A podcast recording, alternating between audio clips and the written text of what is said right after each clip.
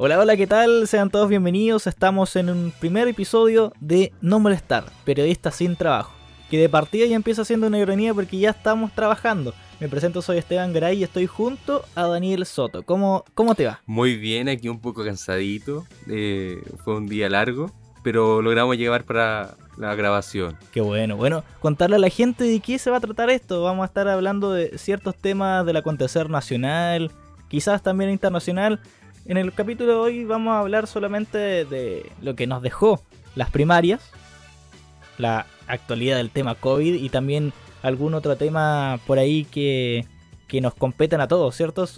Eso se trata este programa, de contarle a la gente, conversar con la gente de lo que nos ocurre como ciudadanos, ¿no? Claro, más que nada hacer un análisis, no, no, no esperen algo tan profundo, pero lo que intentamos buscar es informar al auditor y, por qué no decirlo, quizás eh, crear un vínculo y un debate también. Claro, entonces eh, de eso se trata eh, no molestar. La verdad es que estoy muy contento de ser parte de este nuevo proyecto y sí que, así que vamos de lleno con lo que se nos viene aquí en este primer capítulo.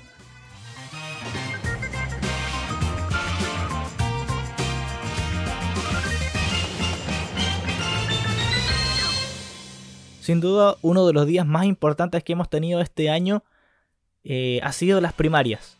Se habló mucho tiempo con respecto a estas elecciones, a lo que eh, el peso que tenía ¿no? esta, esta jornada de día domingo 18 de julio, que tenía como objetivo sacar a, dos candidatos, uno del pacto eh, Chile Vamos y el otro de Apruebo Dignidad una jornada que estuvo bien marcada por el nuevo panorama político que se le viene de cara a las elecciones de noviembre de este año, donde en el papel habían dos claros candidatos, los cuales se quedaron en el camino.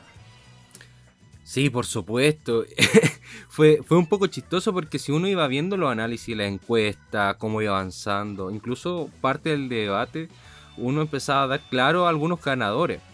Aunque dentro de, la encuesta ya nos dimos, pudimos un poco de, cuenta, valga la redundancia, eh, que en las elecciones pasadas de presidente varias se cayeron, varias se cayeron. No tuvieron ni cerca de repente en, acertar con algunos eh, resultados. Y eso, bueno, son varios análisis que vamos a ir eh, compartiendo a medida que vayamos hablando de esto pero de que era importante esta primaria iba a ser importante porque algo más simbólico. Y muchas veces se da esa tónica de que a medida que el, ganador de las primarias puede ser el próximo presidente, próximo gobernador, y, era necesario contar con el apoyo, aunque fueron bajísimos, fueron bajísimas la, participación. Eh, de hecho, superó cerca de por dos puntos más o menos.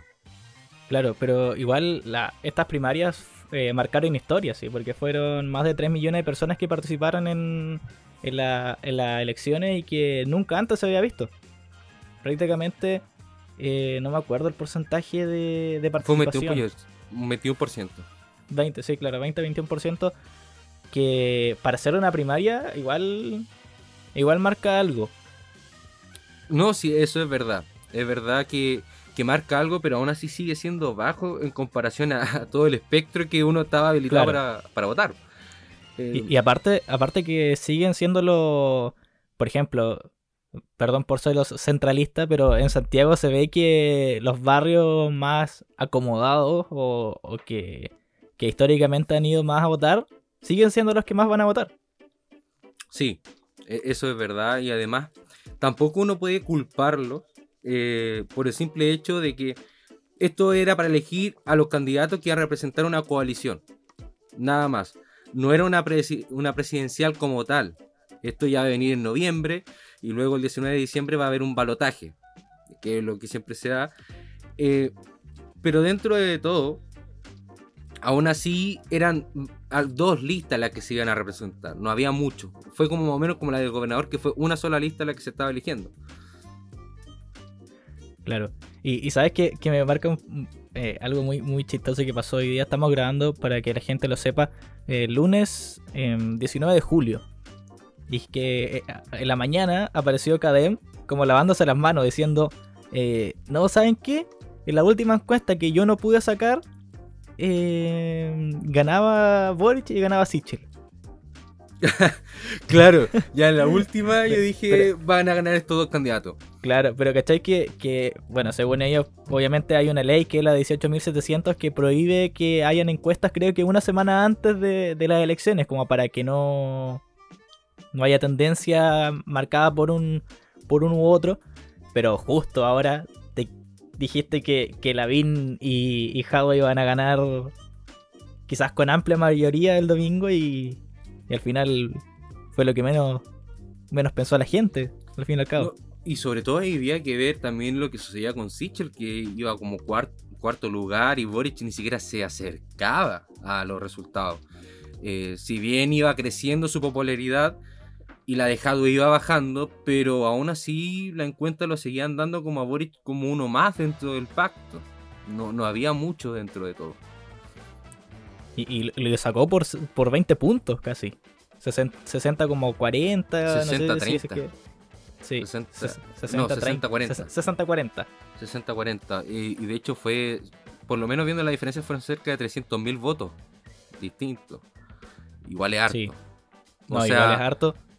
Yo creo que, claro, todo analista estaba mirando esto y decía, a lo mejor Boric puede que gane, pero va a estar peleado. Y aquí pero no un 51-49, no sé, algo así. No, no hubo pelea. de, hecho, fue el, único candidato que sacó más de un millón de votos. Exacto. Fue el único. Eh, después vino Jadwe, luego vino Sichel. Claro. En tema de votos. Ahora, igual había que estar atento acerca de. Porque la lista de Chile, vamos, tenía cuatro candidatos eh, dos de ellos no se vieron, que era lo predecible, que era Briones y, Desbordes. Aún así sacaron cerca de un 10%. Yo pensaba que ahí iba a ser al revés. Pensé que Desbordes iba a, tomar el cuarto lugar y que Briones iba a tomar el tercero. Pero igual fue sorpresivo. O sea, en el fondo Briones tomó el tercer lugar, pero fueron 10.000 votos más o menos de diferencia. ¿Ah, y de hecho estaban empatados. Sí, lo dio vuelta. Eh, dio vuelta. Viendo la los últimos datos entregados, eh, efectivamente, eh, Briones ganó el tercer puesto, pero fue por poco. O sea, no, hay mucho que decir. Eh, bueno, aquí haciendo como análisis rápido. ¿Comencemos por el candidato o no? ¿Por cada candidato? Vamos por, cada uno. Yo, quería preguntarte, se, me ocurrió preguntarte algo. ¿Qué, te parecieron las declaraciones de Howe? Sobre todo con respecto a que dijo lo voy a parafrasear, no me acuerdo exactamente cómo lo dijo, pero que esta elección la perdieron ellos y que no tuvo nada que ver la derecha en su elección, en su votación. Yo creo que fue una autocrítica bien hecha, porque ya comenzaron con el tema de que Jadwe quedó eliminado solamente por la derecha, lo cual es una mentira eh, y al mismo tiempo demuestra un infantilismo por parte de ciertos grupos al no querer aceptar la derrota. Aquí no, no hubo un tema de que la claro, es verdad, no me sorprende que parte de la, de la derecha haya querido votar eh, a favor a Boric, cosa de sacar a Daniel Jadwe, pero aún así son 300.000 votos. Y si vemos lo de eh, Chile Vamos, también juntan un millón de votos entre todos. No es tanto la diferencia. Eh, incluso, yo, si uno hace como un análisis rápido, que descontémosle 200.000 votos a Boric, aún así lo dan como ganador. Claro, yo no creo que toda la gente haya ido a votar eh, de, derecha me, refiero a, votar por, por Boric para que no salga Jadwe. Yo creo que hubo, de, más que hubo gente, pero no creo que haya sido la mayoría, o, no creo que hayan sido 200, 300 mil personas. No, ni cerca, ni cerca. Eh, entonces yo encuentro que fue como una buena eh, autocrítica que hizo Daniel Jadwe acerca de su, su, su forma de comunicar, su franja y su en el fondo su, comunicación acerca de la persona. Algunos lo podrán ¿Ah? ¿Sabes qué? Siento que si hubiese dicho esto antes, todo ese discurso tan bonito que dijo cuando asumió su derrota, si lo hubiese dicho antes, capaz que ganaba. Claro, es que si uno examina la campaña que hizo Daniel Jadwe desde un principio, eh, fue impecable. La primera, el primer debate que hicieron junto con Boric a Daniel Jadwe se, demostraba como una persona cortés, simpática, humilde, e incluso en algún momento le cedía minutos a Boric para decir, para decir, hey, miren, yo no busco un conflicto con él. Yo vengo a ser el bueno. Entonces, para las personas que venían siguiendo a Daniel Javi, que conocían su forma de ser, eh, uno quedaba impactado. Pero poco a poco fue como, entre comillas, sacando las garras y demostrando su verdadera cara. Y ya con el último debate, que algunos pueden decir que fue una encerrona de los periodistas al candidato, No. pero perdóname, el asesor de Daniel Jadwe e incluso el mismo Daniel Jadwe tendría que haber estado preparado para que le hicieran esas preguntas. Que son, eh, en el fondo, preguntas típicas que se le hace al Partido Comunista. Venezuela, Cuba. Por ejemplo. Sí, sin duda. Yo creo que, que ahí fue el, el- el- gran problema. Como que no se supo preparar. Yo, yo creo que eh, siempre ha pasado. En, cada uno de los debates que siempre hay eh, preguntas incómodas, ¿no? Hay preguntas que, que pueden eh, quizás sa- sacarte de... Y, y- quizás pensar con el corazón, hablar con el corazón. Y ahí es donde falló Jadwe. Como que no, no mantuvo la, la compostura correcta para... Porque al final quedó como soberbio, había muchos comentarios soberbios, que, que era ir así, Prepotente. prepotente. Entonces yo creo que todas esas cosas eh, terminaron por, por sepultar su carrera como candidato presidencial y al final fue como que se está pegando balazos en en los pies solo. Aquí una pregunta que se la haría a cualquier auditor y si hay alguien que votó por Daniel Jadwe o que siguió su campaña, con la mano en el corazón. Pongámonos toda la mano en el corazón. ¿En serio creemos que Daniel Jadwe perdió por la derecha o perdió por los medios de comunicación o perdió por sí mismo? Él mismo fue el que fue sepultando su candidatura. Porque él era el favorito en todos los aspectos. Incluso eh, conversando aquí entre nosotros, muchas veces nosotros a él lo vimos como el, futuro presidente. A lo mejor le iba a costar, pero de que iba a ser el presidente y lo iba a hacer. Y fue demostrando en el fondo cómo él era. Los programas, el programa que él tenía, eh, para algunas personas quizá no lo leen muy bien, quizá no se enteran por el programa, que no los culpo. eh, yo tampoco soy alguien que lea muchos programas de los presidentes. eh, pero terminó diciendo estas cosas no, no, son viables, sobre todo para un país que está pasando por una crisis eh, tanto económica como política y social. Entonces, aquí demuestra una de las dos cosas. En un principio, Daniel Jadwe, cualquier cientista político y analista político te iba a decir que su programa era socialdemócrata. Yo desde ese principio decía que no era nada socialdemócrata, pero dejemos que era socialdemócrata. Después, ¿Mm? Es que, sa- ¿sabes qué? Eh, igual pasa algo. Yo creo que, que te puedes referir a esto también. Que. Que pareciese como que. e- Este típico discurso de que no, no lo veo venir. sí, porque, porque ¿cachai que.? Que su, su programa político era como: Yo voy a salvar, yo voy a hacer esto, yo voy a hacer lo otro, yo voy a hacer esto. Y prácticamente con, con la nueva constitución que se viene, con los otros presidentes, de los otros candidatos presidenciales, era como que no se centraban tanto en el yo o, o lo que él iba a hacer como presidente. De hecho, el mismo Boris dice que ojalá que si él sale, sale con menos poder que Por con el que entró. O sea, aquí eh, él puede decir de Jadwe, no lo vimos venir, aunque sería un poquito hipócrita porque él sabía que iba a venir. O sea, podía enterarse de ese golpe que le llegó. Eh, igual, dentro de todo, se vio Daniel Jadwe un poco debilitado moralmente. Sabía los errores que había cometido.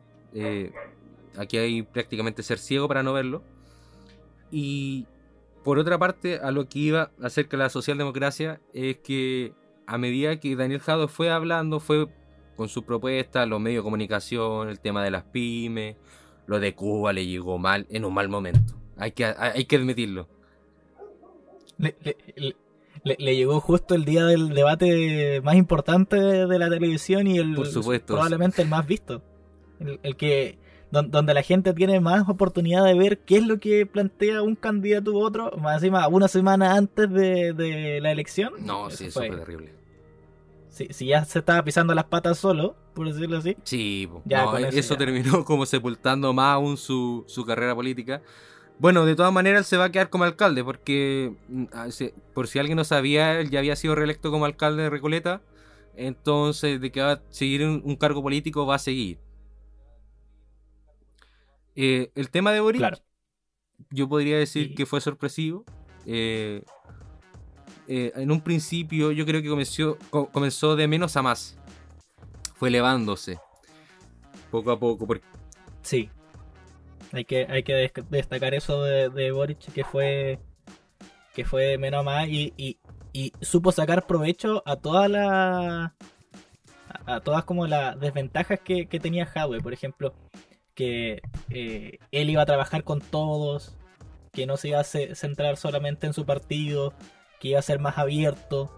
Y yo creo que ahí la gente se terminó de convencer. Claro, y además hay que agregar el primer debate fue horrible para Boric. El primer debate. O sea, no cumplía bien los minutos, se daba vuelta donde no tenía que ser. La contrapregunta que le hizo a Daniel Jado fue horrible. O sea, como diciendo, tú me dijiste que era amarillo, ¿por qué lo dices? Eh, no, no, viene para una contrapregunta. Y, y, cuando yo lo vi dije, este hombre no se puede caer más de donde está. O sea, ya, ya comenzó bajo.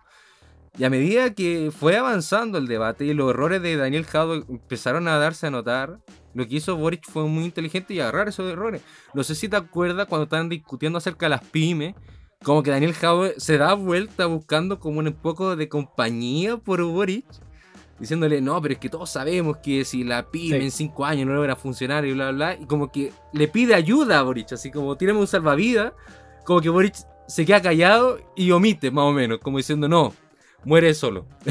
Quédate tú ahí en tu rincón. claro. Y, bueno, eso por, por el lado de, del. Aprobado dignidad. Eh, aprobado dignidad. Y yo creo que, que para, para el otro lado, siento que pasó algo similar, pero no sé si tan similar. Porque bueno, yo creo, yo creo que, en este debate que viene a continuación deberíamos centrarnos solamente en las dos mayorías, ya que... Se veía venir, ahí, sí lo vimos venir. Sí, pues. Yo, yo siempre supe que la pelea iba a estar entre entre Sichel y, y Lavin. Y terminó ganando Sichel prácticamente con casi un 50% de los votos. 49,1, 31,30 Lavin Claro, y, se repartieron los 10 puntos entre, entre Briones y, Desbordes.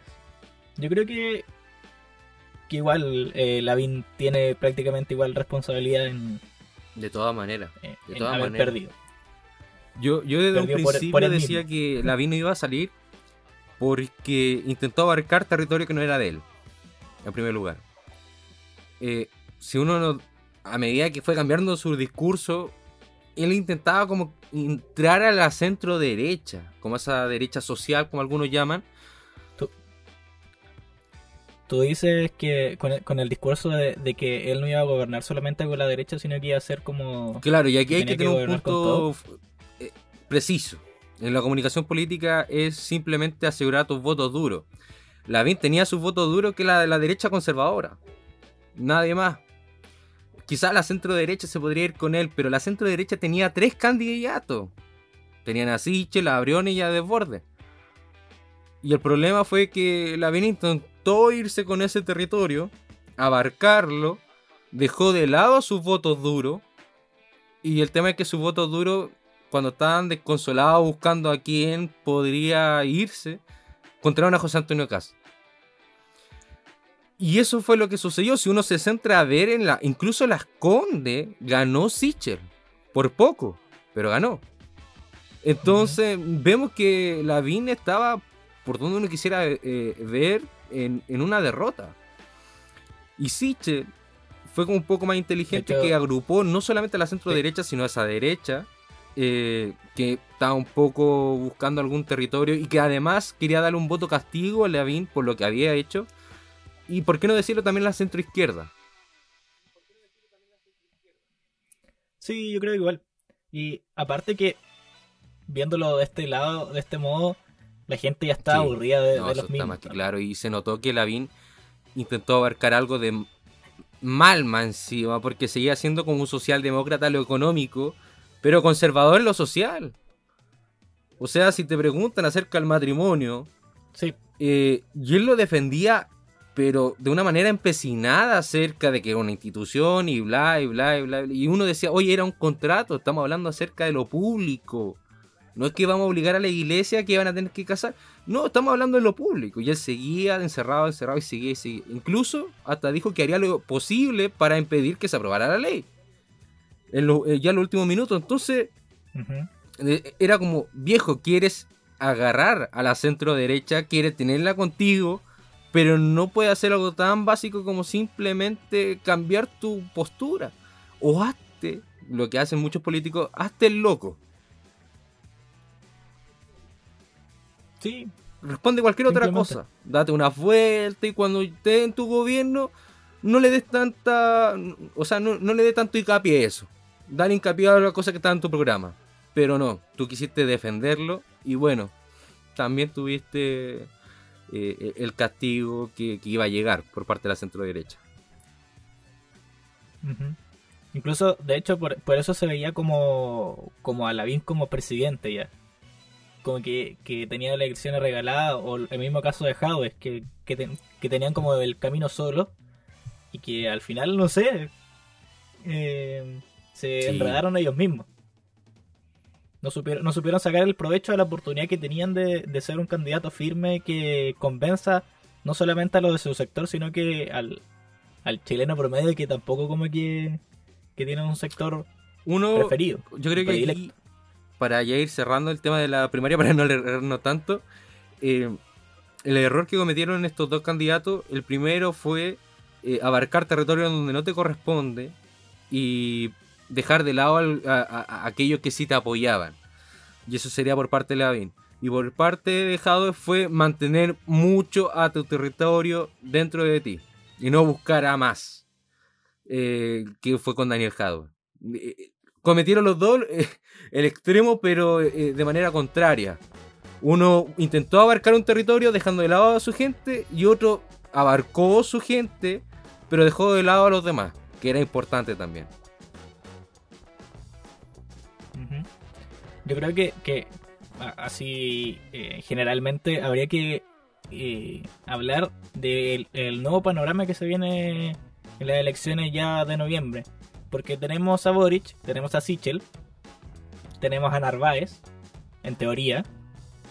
eh, tenemos a José Antonio Cast, Doctor se File, me escapa otro. Doctor File. eh, pero se me escapa otro más. eh, no, Heraldo Muñoz se Era el bajó. PPD, ¿o no?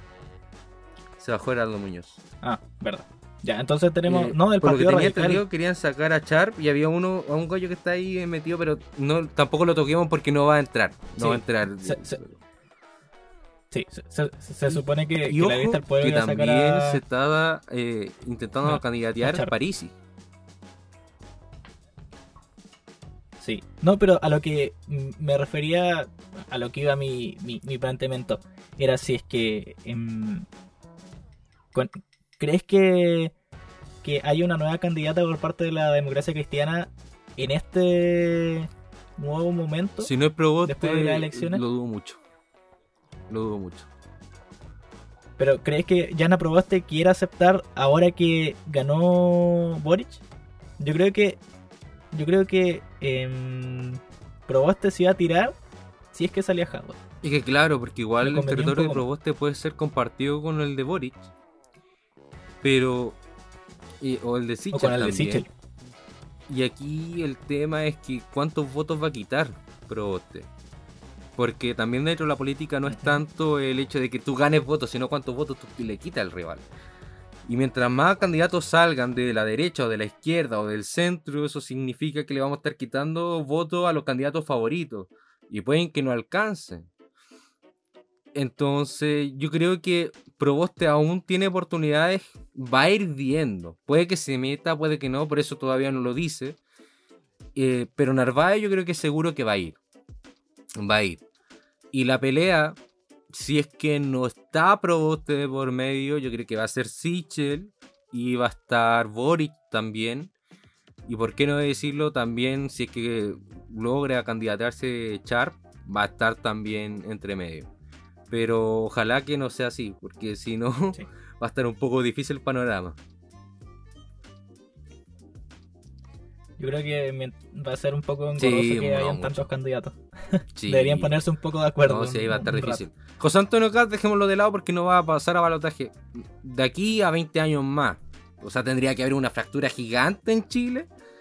Y, eso es lo otro, porque demostró a la gente de que eh, todavía no está polarizada la, eh, la contingencia. Porque si nos damos cuenta, Boric será de izquierda, pero no una izquierda extrema, lo mismo que Sichel. O sea, aquí entre comillas empezaron a salir los centros. Sí, pues.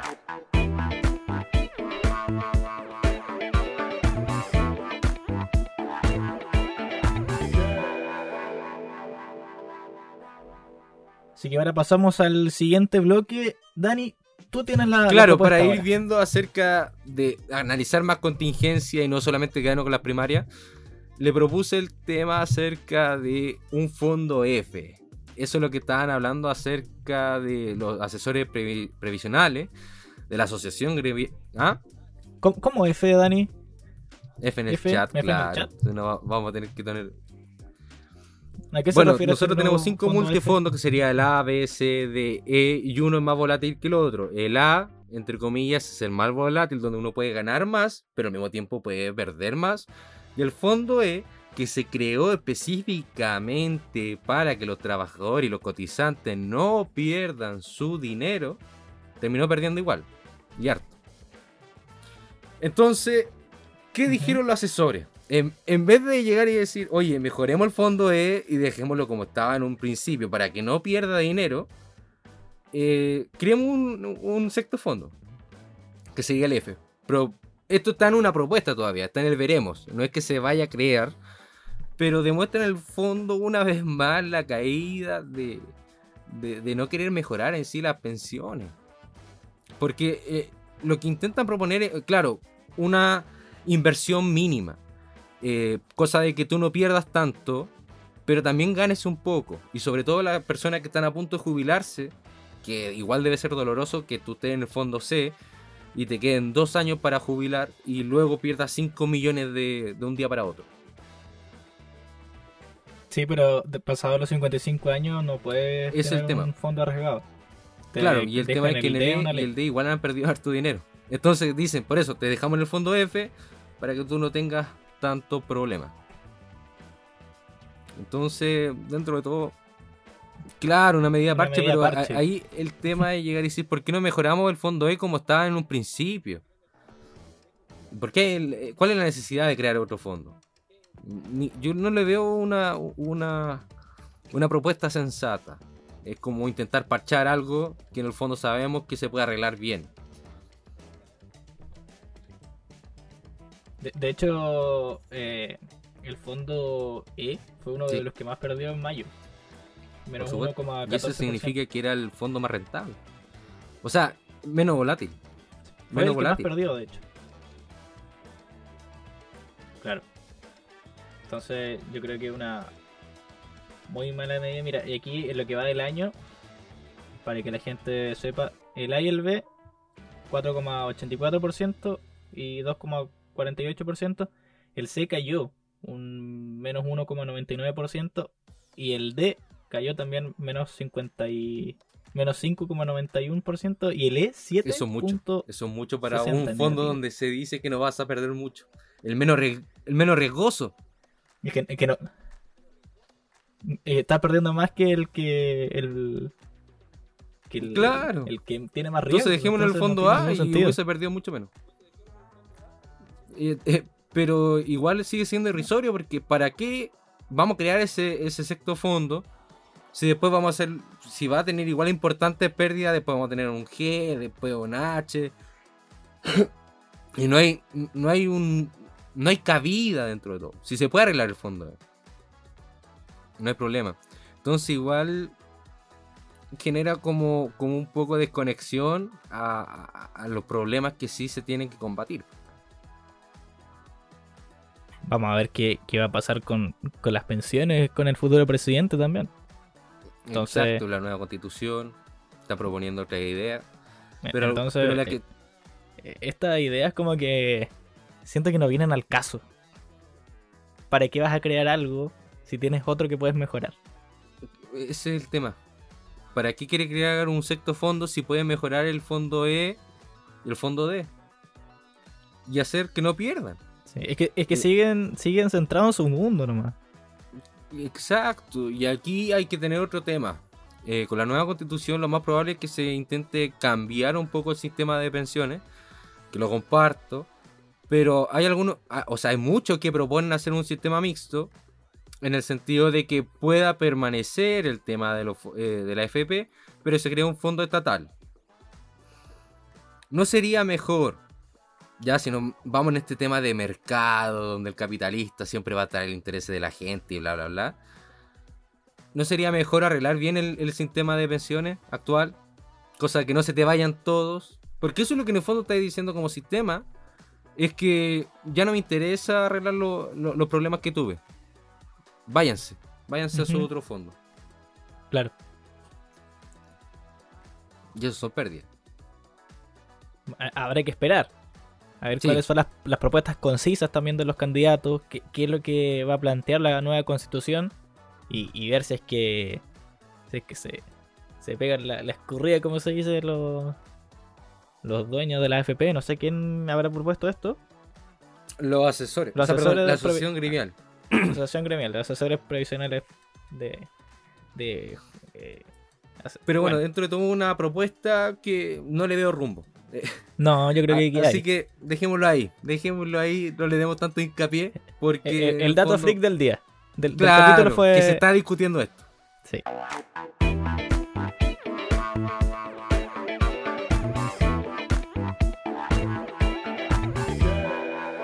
Oye, ya para para ir cerrando este primer capítulo, hay algo que, me tiende, ¿sabes qué? Bastante alegre.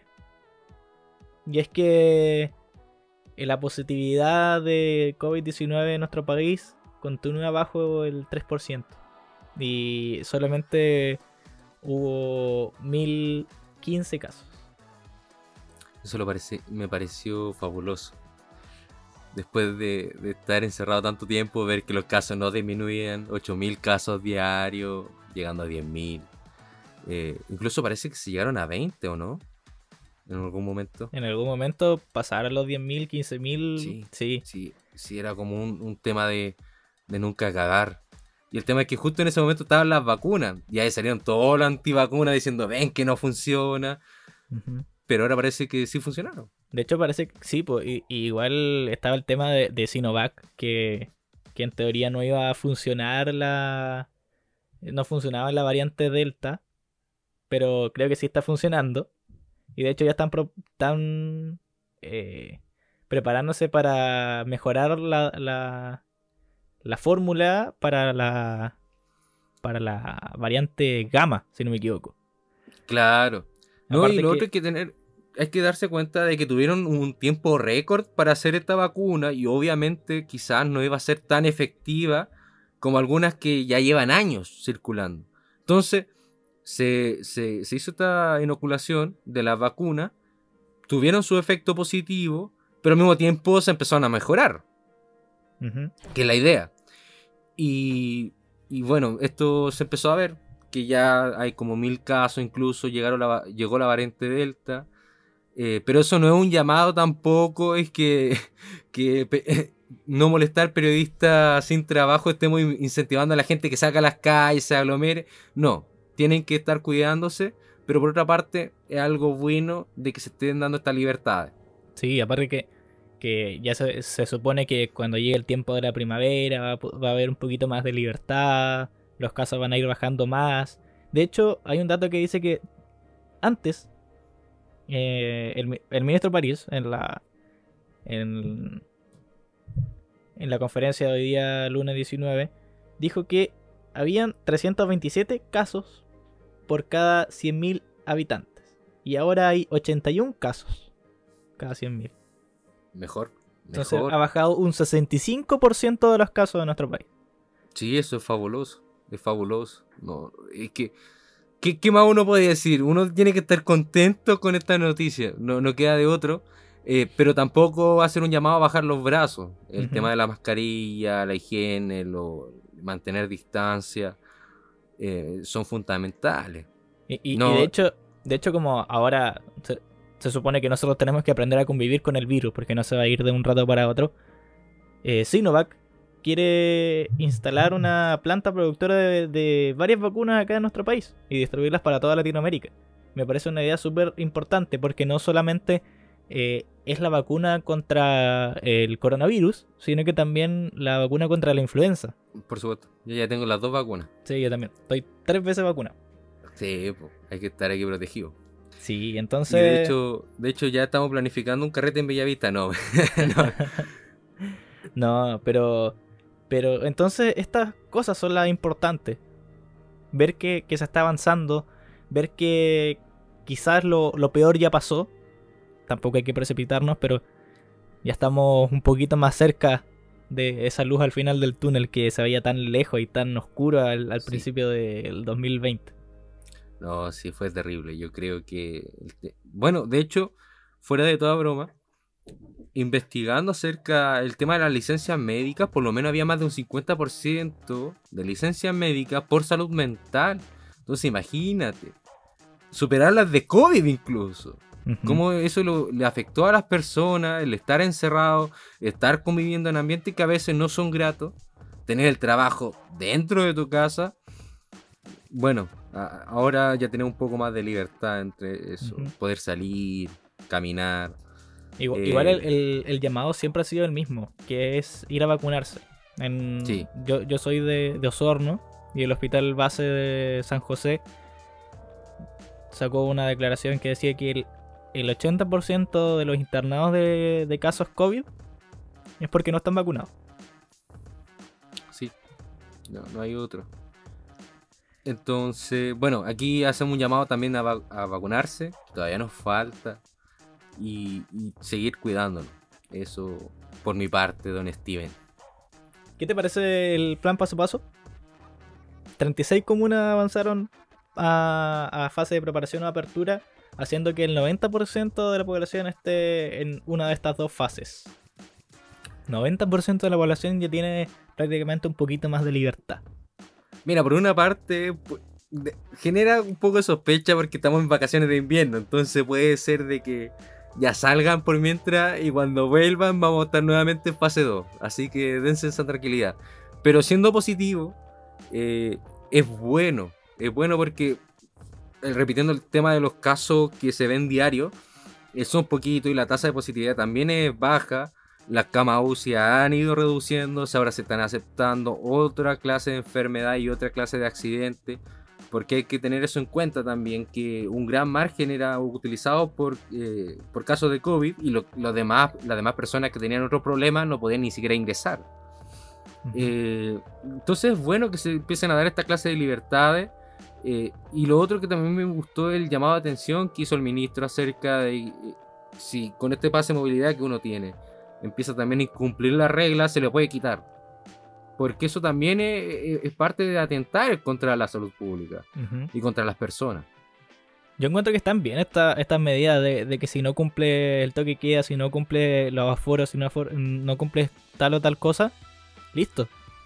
Porque incluso, no sé si viste la noticia del presidente Macron de Francia, que se le estaba criticando mucho por el tema de, de las nuevas libertades que tenía el país y criticaba a, los eh, antivacunas. Le decía, bueno, ahora es momento de que ustedes se queden en casa y nosotros que nos vacunamos, que, tenemos todo listo, tenemos nuestro carnet verde, hagamos la vida que, podemos hacer gracias a, que cumplimos el, el, llamado a, a cuidarnos, cumplimos el llamado a vacunarnos y obviamente manteniendo toda la, eh, el autocuidado, como se dice.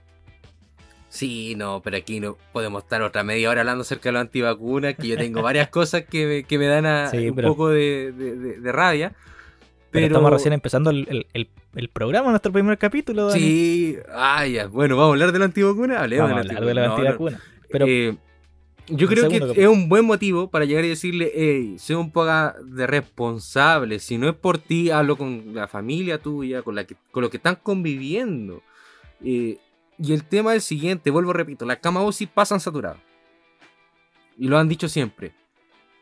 Pero no es lindo también que esa parte, eh, que igual es importante de camas UCI utilizadas, sean por casos de COVID y que esos sean de, de personas que no se han vacunado. O sea, tú mismo estás hablando un 80%. Y algunos dirán, ok, pero eh, ponerme la vacuna no significa que yo no voy a caer en la cama UCI, bla, bla, bla. Bueno, eso es absurdo. O sea, hagamos el mismo ejemplo con el cinturón de seguridad. Hay un porcentaje también que te puedas morir en un accidente, pero lo más recomendable es tenerlo. Es mejor disminuir esa brecha. Y vuelvo, repito, si no lo haces por ti, hazlo por la gente que está a tu alrededor. Y si, bueno, no lo quieres hacer, porque esa otra cosa que se critica, la libertad, de que aquí se está vulnerando la libertad de quienes no lo eligen. No, no se está vulnerando. Tú tienes todo el derecho de no ir a vacunarte, pero después no alegues. Hazte cargo de tu. Claro.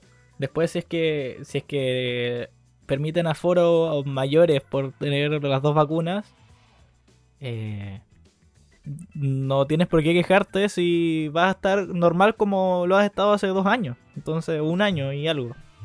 No, y la otra cosa que hay que tener en cuenta, a medida que se han dado más garantías a las personas que están, están vacunadas, eh, tampoco los otros lo han perdido. O sea, los que están en fase 3 pueden salir igual y sin necesidad de un pase. Sí. Pueden incluso hacer viaje entre regiones. No, no hay un tema de. Mientras esté en fase 3. Y a medida que vaya bajando, van perdiendo beneficios, como antes le pasaba a los que no. O sea, como siempre le pasó a los que no estaban vacunados.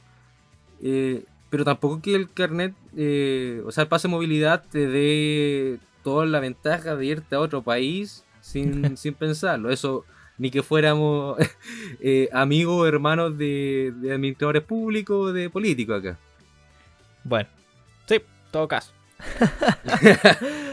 no, pero bien, que se siga mejorando, que sigamos eh, este rumbo que me parece muy bueno para, para todos, que sigamos avanzando hacia la libertad. Claro. Después del túnel va a salir esto. La, libertad sanitaria. Pero muy bien. Muy, muy contento de aquello y muy contento de este primer capítulo, una especie de piloto. Estamos recién empezando estos nuevos proyectos aquí en brotedigital.cl. Y este es no molestar, pero está sin trabajo. Exacto. Un abrazo, que esté muy bien.